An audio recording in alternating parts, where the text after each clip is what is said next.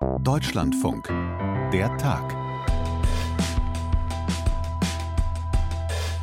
Berlin hat gewählt. Aber wen oder was eigentlich? Das ist bei dem Ergebnis erstmal gar nicht so einfach zu sagen.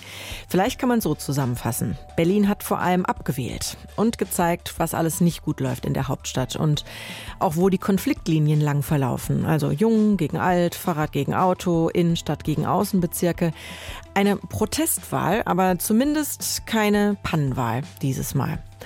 Und eine Woche nach dem Erdbeben werden die kleinen Wunder immer seltener, wenn Menschen unter den Trümmern noch lebend gefunden werden, Kinder, Schwangere. Viele Rettungskräfte aus dem Ausland verlassen die Türkei deshalb gerade wieder, weil sie nichts mehr tun können, um zu retten. Und das, während die Hilfe in Syrien gar nicht erst angekommen ist. So wie in der Region Idlib zum Beispiel. Dort hat ein Bewohner die hoffnungslose Lage in der BBC so beschrieben. There is no one alive here. Everyone is dead. We just need them to come in and dig the bodies up for burial. I don't know what else to say. Ich weiß das ehrlich gesagt auch nicht. Sarah Zerbak hier. Der Tag am 13. Februar 2023. Hallo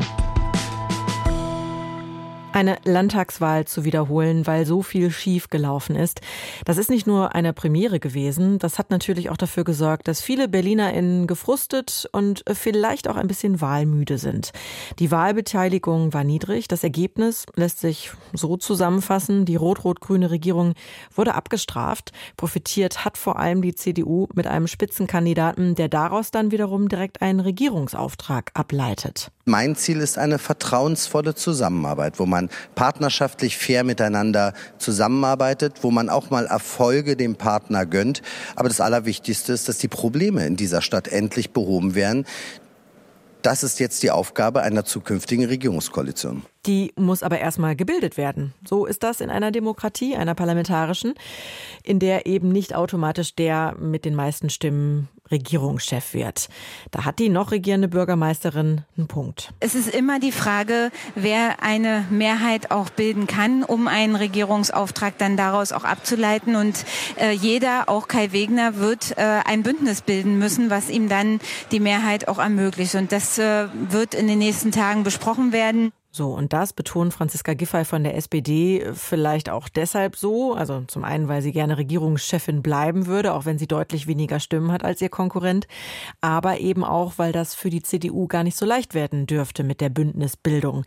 Nach einem Wahlkampf mit harten Bandagen und auch nachdem der Wunschpartner FDP unter der 5-Prozent-Hürde geblieben ist.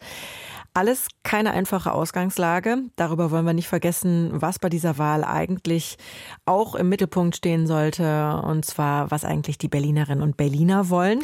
Gut, dass dazu jetzt Claudia van Laak in der Leitung ist, um das mit uns zu sortieren aus unserem Landesstudio. Claudia, haben die denn eigentlich auf irgendeine Regierung so richtig Lust? Nee, nicht so richtig. Ähm, und das ist auch nicht neu. Also, dass sie die jetzige Regierung so vehement ablehnen, da haben wir ja Zahlen von 74 Prozent, ähm, die entweder gar nicht zufrieden oder nicht zufrieden sind mit dem aktuellen Senat. Ähm, das ist schon extrem, aber ich erinnere mich auch in den letzten Jahren, also auch die Zufriedenheitswerte für Michael Müller, die waren total im Keller. Vielleicht war es bei Wowereit, Klaus Wowereit noch ein bisschen anders, aber mir scheint es so zu sein, dass die Berliner so per se dazu neigen, ihre Regierung nicht zu mögen. Mhm, aber Franziska Giffey, die hat ja jetzt geschafft, sogar diese ganzen Tiefswerte noch zu unterbieten, auch ihr eigenes schlechtes Ergebnis von der letzten Wahl noch zu unterbieten und sagt trotzdem, ich will's bleiben. Ähm, kann sie das eben mit einem gewissen Selbstbewusstsein, weil sie sagen kann, das liegt gar nicht so an mir oder wie schätzt du das ein? Also das finde ich schon erstaunlich und das spiegelt ein bisschen diese Stimmung wider, die da gestern Abend war. Ich war ja gestern Abend bei der SPD, bei der Wahlparty im Festsaal Kreuzberg und wenn man sich die Zahlen angeschaut hat, also wie liegt die CDU, wie liegt die SPD, historisch schlechtes Ergebnis ähm, seit, ich weiß nicht, 50 Jahren oder noch länger. Ähm, kaum Direktmandate, kaum Direktmandate. Also wenn man sich die Karte anguckt, allein das, wie viel da die CDU abgeräumt hat. Also die SPD hat gerade noch vier Direktmandate in Berlin und vorher hatte sie, ich weiß nicht, 40 vielleicht. Ich habe jetzt die aktuelle Vergleichszahl nicht dabei. Aber das ist einfach einfach vernichtend. Und trotzdem hat die SPD da weiter gefeiert. Also ich, das fand ich so erstaunlich. Es wurde schön Currywurst gegessen und weiter Bier getrunken. Und wenn man dort mit den Leuten geredet hat, haben die zwar gesagt, na ja, gut, hm, wir haben da so ein bisschen verloren. Aber klar, wir wollen weitermachen. SPD, äh, Grüne und Linke. Und wir haben ja da einen Koalitionsvertrag gemacht und wir haben ja noch was vor und da geht's jetzt ordentlich weiter. Also sehr erstaunlich fand ich diese Stimmung. Mhm. Und zu den Direktmandaten, äh, ein Kuriosum ist ja auch, auch Frau Giffey hat ihres Jahr verloren. Ne? Also das ist ja schon erstmal ja. was, womit man jetzt umgehen muss. Ne? Dann äh, trotzdem auch die einen, die einen nennen es Chutzpe, die anderen nennen es Selbstbewusstsein, eben zu sagen, äh, wir machen trotzdem weiter. Wer das. Und äh, auch Ihr Co-Vorsitzender, vielleicht das noch, wenn ich dich da unterbrechen darf. Klar. Es gibt ja zwei Landesvorsitzende.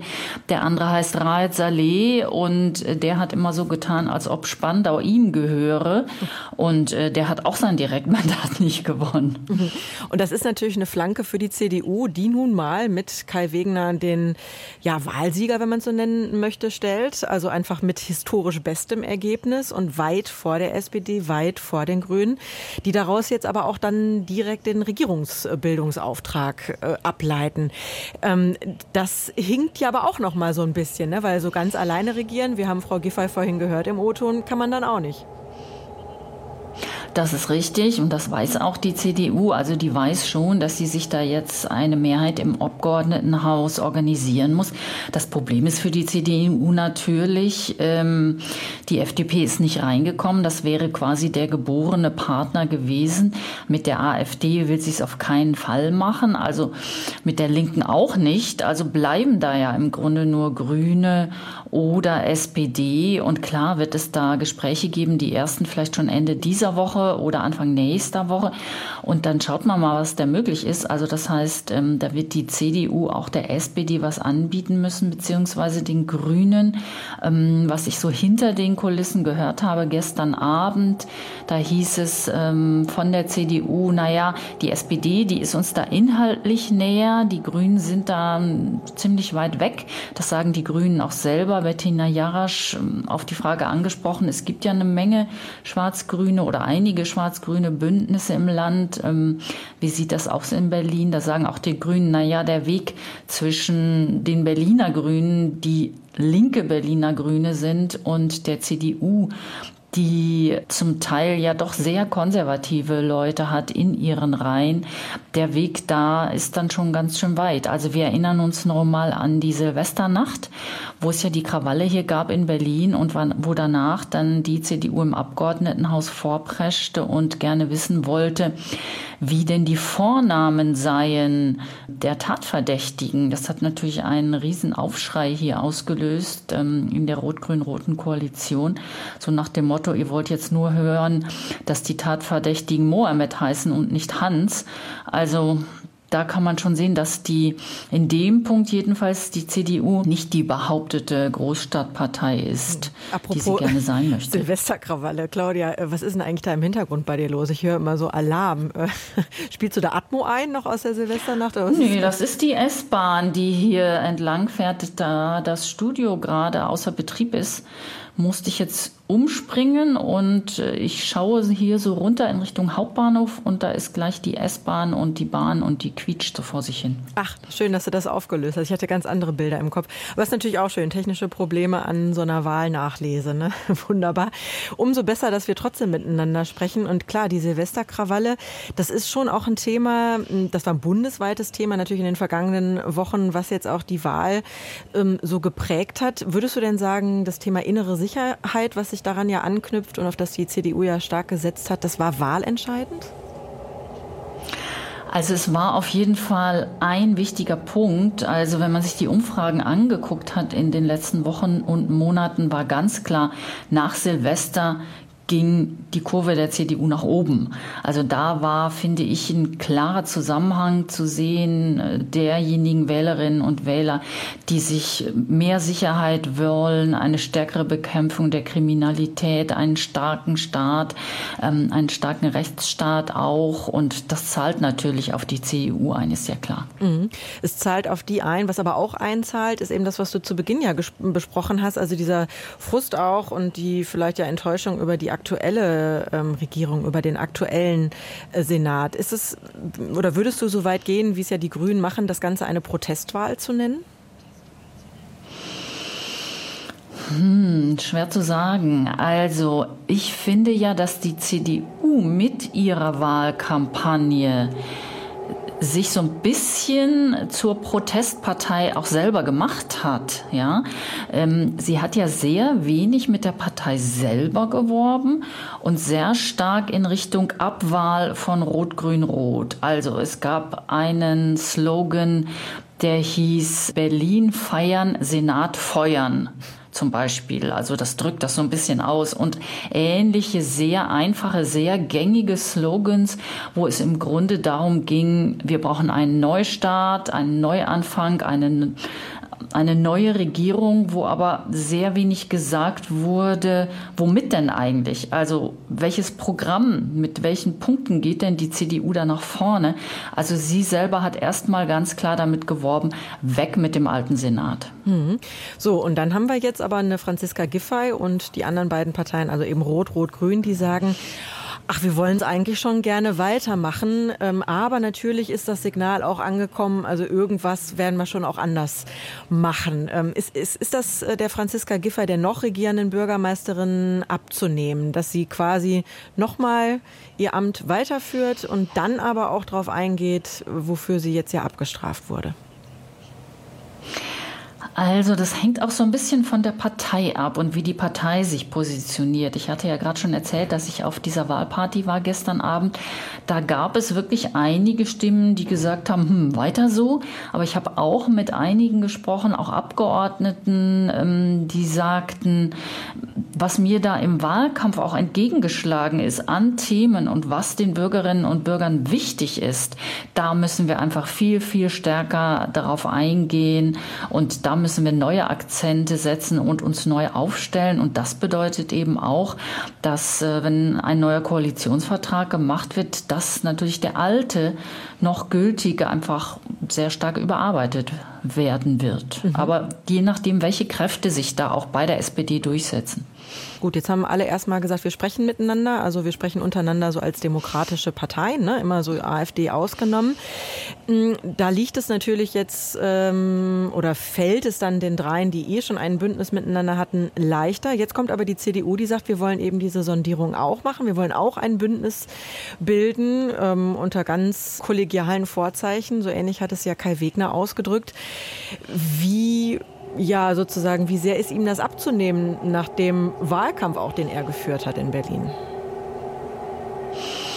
Naja, wenn er eine Regierung bilden will, dann braucht er ja entweder Grüne oder äh, SPD. Also klar, das äh, muss man ihm jetzt abnehmen und kann man ihm, glaube ich, auch abnehmen. Und Bettina Jasch, die grüne Spitzenkandidatin, hat sich auch so ähnlich geäußert. Die hat gesagt, jetzt ist der Wahlkampf vorbei und jetzt werden auch die Karten neu gemischt. Also ich denke, da wird es schon eine Gesprächsebene geben können. Hat er nicht äh, genug verbrannte Erde sozusagen hinterlassen, auch durch die scharfen Attacken ja gegenüber auch den Sozialdemokraten? Also als dass die jetzt sagen, oh, weißt du, jetzt, jetzt kommst da an nach der Wahl, könnte man ja auch denken. Also ich glaube, das hängt jetzt auch von den Gesprächen ab in den nächsten Tagen und Wochen und wie sehr jetzt beispielsweise die CDU auch den anderen beiden Parteien da entgegenkommt. Also ein ganz wichtiger Punkt ist ja, dass ist die CDU und SPD sind sich da ganz einig, das ist die Ablehnung des ähm, erfolgreichen Volksentscheids zur Vergesellschaftung zur Enteignung großer Wohnungsbaukonzerne. Da ist man ganz klar auf einer Linie. Da sind CDU und Grüne nicht so auf einer Linie. Ein wichtiger Punkt, wo auch die CDU eher eine Schnittmenge hat mit der SPD, ist das ganze Thema innere Sicherheit, Bodycams für Polizisten. Da kann man auch nicht so gut mit den Grünen. Also die inhaltlichen Schnittmengen, die sind auf jeden Fall mit der SPD größer als mit den Grünen. Mhm. Aber um das auch noch mal klar so auszusprechen, wer am Ende ein solches Bündnis anführt, das liegt jetzt eben an den Gesprächen und es wäre doch also bei weitem nicht das erste Mal, dass eben ähm, eine Koalition gebildet wird, eben ohne den Sieger nach Stimmen sozusagen. Also jetzt im Falle, ne, in diesem Fall ohne die CDU. Das gibt es auch schon in anderen Bundesländern.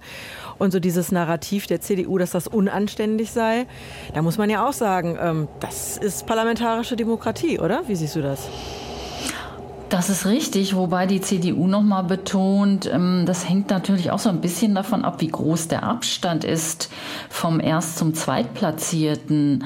Ja, also ich glaube, da gab es mal Konstellationen wie weiß nicht, wie lange das her ist, vier Jahre in Bremen. Ähm, da ist es der CDU auch so passiert. Da war sie Nummer eins und war dann nicht mit in der Regierung. Da war aber der Abstand, glaube ich, zum, zum nächstplatzierten Partei nur zwei Prozentpunkte. Wenn man sich das jetzt anguckt, liegen ja da zehn Prozentpunkte dazwischen. Das ist schon ein bisschen ein Unterschied, finde ich.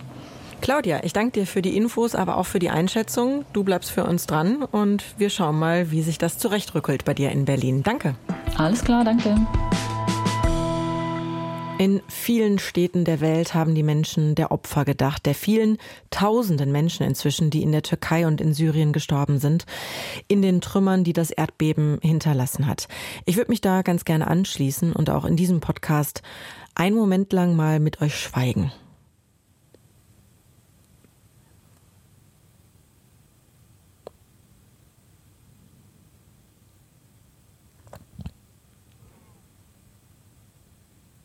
In dieses Gedenken, die Trauer, mischt sich auch immer mehr Wut. In der Türkei zum Beispiel über korrupte Beamte, die den Bau im Erdbebengebiet genehmigt haben, obwohl das gar nicht sicher war. Über die Katastrophenhilfe auch, die in vielen Teilen des Landes zu spät angelaufen ist und nur wenige Kilometer weiter in Syrien, weil sich die Menschen dort einfach komplett von der Welt im Stich gelassen fühlen. Wieder einmal. Eine Wut, die der Nothilfekoordinator der Vereinten Nationen verstehen kann. Er ist jetzt eine Woche nach dem Beben im syrischen Aleppo eingetroffen und hat Versäumnisse eingeräumt. Also, dass die humanitäre Hilfe eben gar nicht erst in Nordsyrien angekommen ist, die Rettungskräfte nicht, die in der Türkei Menschenleben gerettet haben. So, und diese Fehler, das hat er gesagt, diese Versäumnisse will er nun schnellstmöglich korrigieren. Darüber können wir jetzt mit Anne Almeling sprechen, unserer Korrespondentin für die Region. Anne, lässt sich denn da noch was korrigieren oder kommt für die Menschen in Syrien dort inzwischen jede Hilfe zu spät? Für die Menschen, die unter Trümmern begraben wurden, kommt jede Hilfe zu spät, denn die Überlebenschancen sind natürlich inzwischen eine Woche nach dem Erdbeben geradezu null. Es gibt immer noch hier oder dort Geschichten von einem Menschen, einer Frau, einer Person, die gerettet wurde, auf türkischer Seite, manchmal auch auf syrischer Seite. Aber diese Geschichten werden immer seltener, weil diejenigen, die jetzt noch überleben unter den Trümmern, irgendwie Zugang zu Wasser gehabt haben müssen. Und das ist ja nur in den allerwenigsten wenigsten Fällen der Fall. Das heißt, weitere Überlebende zu finden, wird jetzt noch sehr, sehr schwierig sein. Und aus der Türkei hören wir, dass die Hilfsteams, die Rettungsteams jetzt abziehen, weil eben da kaum noch Hoffnung besteht. Und in Syrien kann man sagen, da sind, ist diese Rettung gar nicht erst angekommen? Zu einem großen Teil ist sie gar nicht erst angekommen. Ganz sicherlich gilt das für die Region, die von den Aufständischen kontrolliert wird, also den Nordwesten Syriens. Dort ist bis eigentlich am Freitag vergangener Woche überhaupt keine Hilfe von außen angekommen, weil diese Region ja sozusagen von außen abgeschnitten ist. Sie wird von der syrischen Regierung blockiert, also weil sie eben nicht unter der Kontrolle des Assad-Regimes steht und ähm, hatte im Prinzip nur eine Lebensader und das war der Zugang zur Türkei über den Grenzübergang Bab al-Hawa. Aber der wurde zumindest in den Tagen direkt nach dem Erdbeben nicht bedient. Erst ähm, am Freitag oder in der Nacht von Donnerstag auf Freitag kamen die ersten Hilfskonvois aus der Türkei an mit Hilfe, die aber schon gepackt war ohnehin für die Region. Also nicht spezielle Erdbebenhilfe, sondern ähm, Dinge für den täglichen Bedarf, die sowieso schon Mangelware sind im Nordwesten Syriens. Das heißt, da ist die Situation wirklich besonders düster. Und trotzdem, das Signal kommt auch hier bei uns in Deutschland an, feiert eben Assad die Hilfszusagen und äh, lässt sich auch dafür feiern. Schon ein ganz schöner Kontrast, ne? Naja, er ist ja international geächtet. Ähm, die USA und die EU haben Sanktionen gegen Syrien verhängt, vor allem gegen ähm, ja, Mitglieder der syrischen Regierung, eben weil sie damit auch Assad und seine Entourage abstrafen wollen für die Rolle, die sie im syrischen Bürgerkrieg gespielt haben.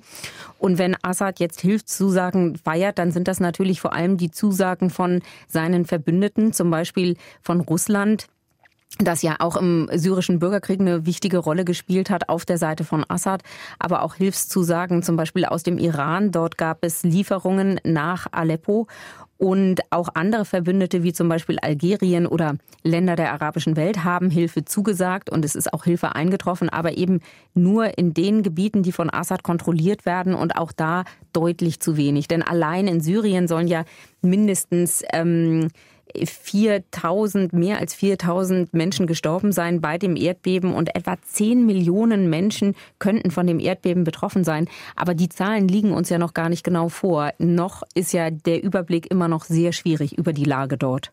In dem Moment, wo wir hier sprechen, ist die Zahl in der Türkei auf über 37.000 gestiegen. Wenn man diesen Podcast morgen hört, dann wird die Zahl schon wieder eine andere schreckliche Dimension erreicht haben.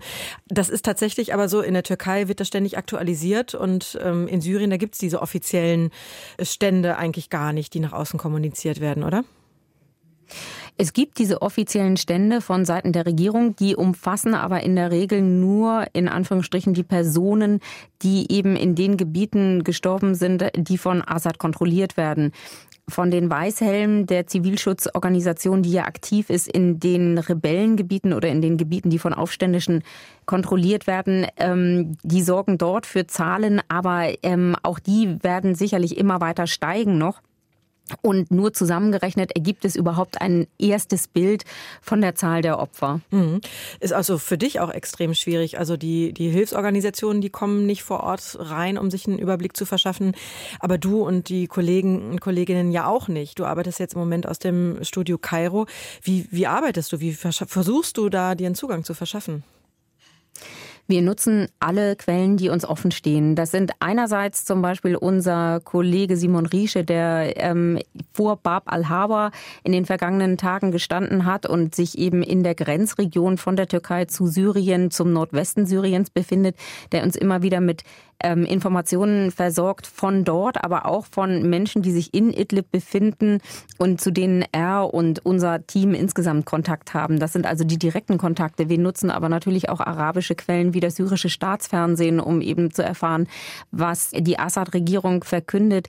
Wir ähm, schauen selber die arabischen Sender an, die eben unabhängig von Syrien berichten und ähm, und wir lesen natürlich die Agenturen und die äh, Berichte auch, die von bekannten Kollegen verfasst werden. Einigen Journalisten, einigen internationalen Journalisten ist der Zugang nach Idlib gelungen. Dazu gehört die BBC und dazu gehören auch ähm, die Washington Post. Und da wir die Kollegen teilweise auch kennen, wissen wir, dass wir deren Aussagen vertrauen können. Das heißt, auch so versuchen wir uns einen Überblick zu beschaffen. Aber in der Tat, uns selber ist es noch nicht gelungen, die Region zu ähm, betreten. Das ist mit sehr vielen unterschiedlichen Schwierigkeiten, auch Sicherheitsbedenken verbunden. Aber wir versuchen es weiter und sind da, glaube ich, inzwischen auf einem sehr guten Weg. Und vor dieser Gemengelage, alles ist wahnsinnig schwierig, der Zugang ist schwierig.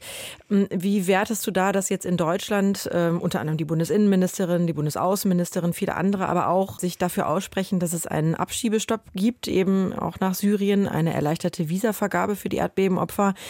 Ähm, ist das etwas, was den Menschen tatsächlich konkret helfen kann oder stehen wir da auch wieder vor diesen ganzen praktischen Schwierigkeiten? Erreicht dieses Hilfsangebot die Menschen überhaupt? Das ist von hier aus schwer zu beurteilen, ob das Hilfsangebot die Menschen erreicht. Ich denke aber, dass in dieser Situation, in dieser wirklich außergewöhnlich dramatischen Situation, jedes Hilfsangebot willkommen ist und zumindest von einigen Menschen in Anspruch genommen werden kann. Das, glaube ich, ist einfach wichtig, weil jedes Menschenleben zählt und viele Menschenleben, viele, viele weiterhin in Gefahr sind. Jetzt gibt es für die meisten Menschen, die unter den Trümmern liegen, keine Hoffnung mehr, aber viele andere sind ja weiterhin betroffen und teilweise schon vorher traumatisiert werden äh, worden. Gerade wenn man sich an äh, die große Zahl der Flüchtlinge erinnert, die sich an den im Nordwesten Syriens befinden. Das heißt, dort weiter Hilfe anzubieten und Möglichkeiten zu prüfen, auch für die nächsten Wochen Hilfe bereitzustellen. Ich glaube, das ist sehr, sehr wichtig und sehr, sehr willkommen. Mhm. Was bräuchte es denn deiner Einschätzung nach da am dringendsten? Du hast ja ähm, beschrieben, wie viele Menschen einfach jetzt gar kein Dach mehr über dem Kopf haben und da mitten im Winter unter den vorher schon katastrophalen Bedingungen leben. Also in den vergangenen Tagen waren es vor allem spezialisierte Hilfsteams, die gebraucht wurden, um eben Menschen zu retten, zu befreien. Inzwischen äh, konzentriert sich die Hilfe wahrscheinlich stärker noch auf die medizinische Hilfe, auf Notunterkünfte weiterhin für die Menschen, die obdachlos geworden sind, auf Medikamente, auf Winterkleidung nach wie vor. Aber es geht in den nächsten Tagen sicherlich auch stark darum, die Hygiene aufrecht zu erhalten bzw. wiederherzustellen, Seuchen zu bekämpfen, Krankheitsvorsorgen zu betreiben für die Menschen, die sich eben in einem Gebiet befinden, in dem kein Stein mehr auf dem anderen steht. Anne Almeling, ich danke dir für deinen Job und dafür, dass du uns hier auf dem Laufenden hältst. Gerne. Ist doch eigentlich ganz schön, wenn man mit so einem kleinen Cliffhanger aus der Episode gehen kann, oder? Also es bleibt tatsächlich noch ein bisschen spannend, nachdem der Wahlleiter in Berlin eigentlich ganz zufrieden war mit dem Ablauf der Wahl. Da hatten nach der Pannenwahl ja alle ganz genau hingeschaut. Da könnte jetzt tatsächlich nochmal nachgezählt werden. Einfach schon deshalb, weil der Vorsprung zwischen SPD und Grünen so wahnsinnig gering ist. Ja, so viel Teasing am Ende dieser Folge muss dann doch noch sein. Wir bleiben dran. Der Tag am 13. Februar 2023 war das. Die Themen gesetzt und umgesetzt habe ich zusammen mit meinem Kollegen Malte Hennig ins Mikro gesprochen. Hab dann ich, Sarah Zerback. Danke fürs Hören und fürs Mitdenken. Bis zum nächsten Mal. Tschüss.